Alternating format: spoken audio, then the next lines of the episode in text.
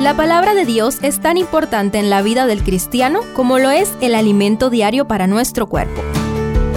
Estudia con nosotros el capítulo del día en Reavivados por su palabra. Números 20. Este capítulo contiene tres lamentables escenas alrededor del desierto de Zin, en el peregrinaje de Israel. Acompáñame para extraer lecciones útiles para nosotros. Primero, Meribá. Parece que el pueblo se la pasó 40 años en el desierto entre quejas, murmuraciones y revueltas contra Moisés y Aarón. Aquí se registra una de las más memorables por sus consecuencias.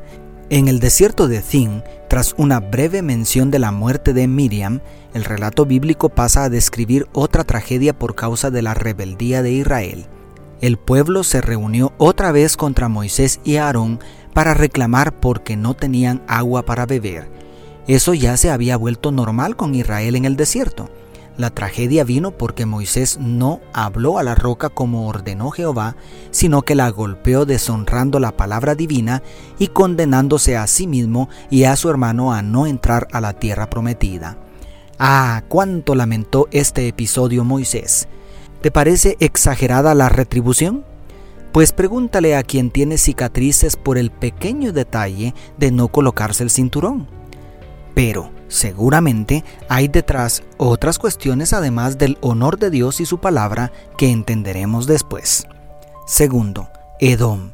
El segundo episodio lamentable se da cuando el pueblo de Dios solicita permiso amablemente a sus parientes los edomitas para pasar por su territorio para acortar un poco el camino.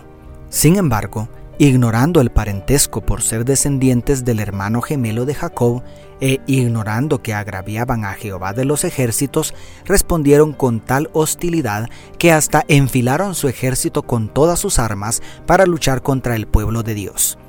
No obstante, ni Dios ni Israel les pagaron con la misma moneda. A pesar de tal ofensa, Dios tuvo misericordia de los descendientes de Esaú, por ser también hijo de Abraham, y por eso Israel marchó hacia otra dirección para evitar la guerra.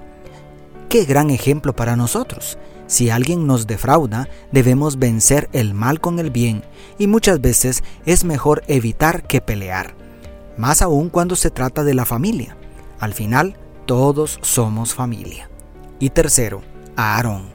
Al llegar al pie del monte Or, vino palabra de Dios nuevamente sobre Moisés, esta vez para darle la triste noticia que había llegado la hora de despedirse de su hermano, su principal aliado en este proyecto de liberar a Israel para conquistar la tierra prometida.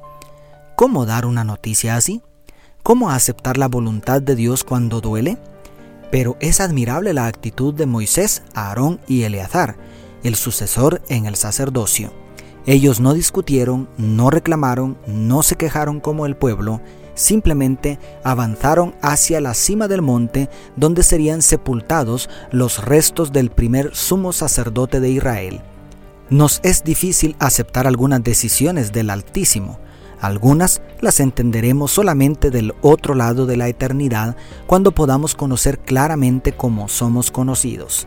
Si estás enfrentando el dolor de una pérdida así de grande, recuerda que en Cristo hay esperanza más allá de la muerte.